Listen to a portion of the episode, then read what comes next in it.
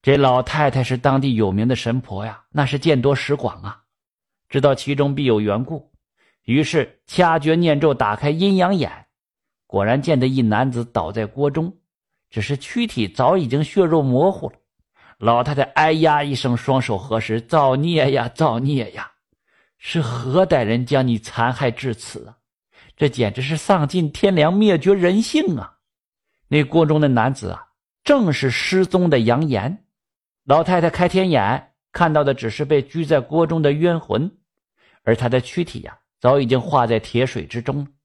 杨岩讲完了事情的经过之后，用哀求的语气说道：“求老人家救我！”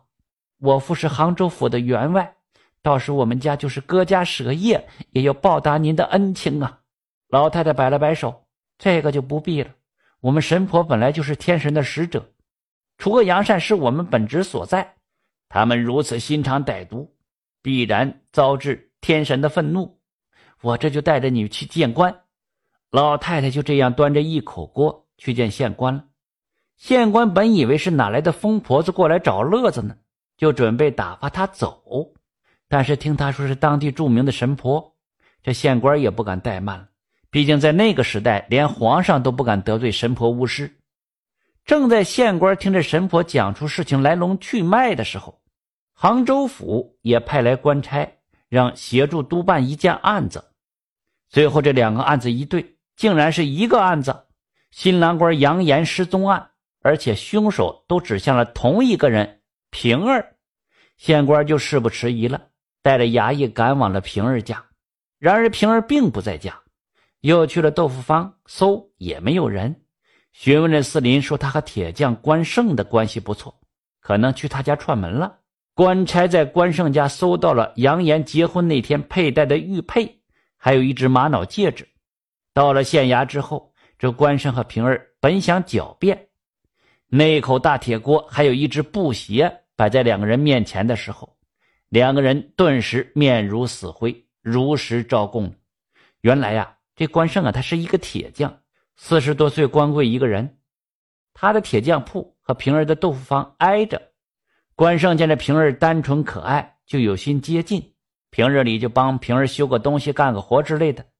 这时候平儿还只把他当成一个好大哥呢。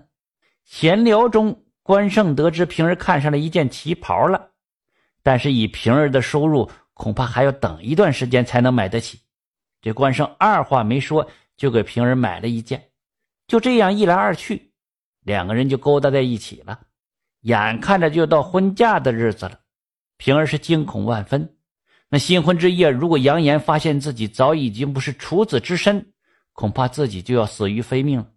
这个时候，还是关胜心狠手辣。要是他活不到那个时候呢？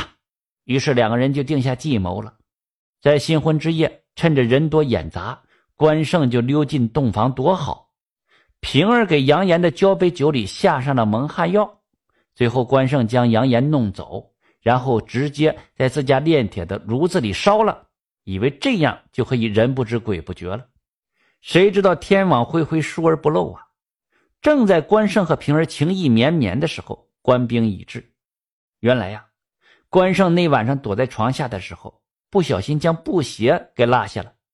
由于作案时太紧张，他以为鞋子落在了半路上，也就没有去找。正巧那天丫鬟打扫房间，发现了那只鞋，就告知了夫人。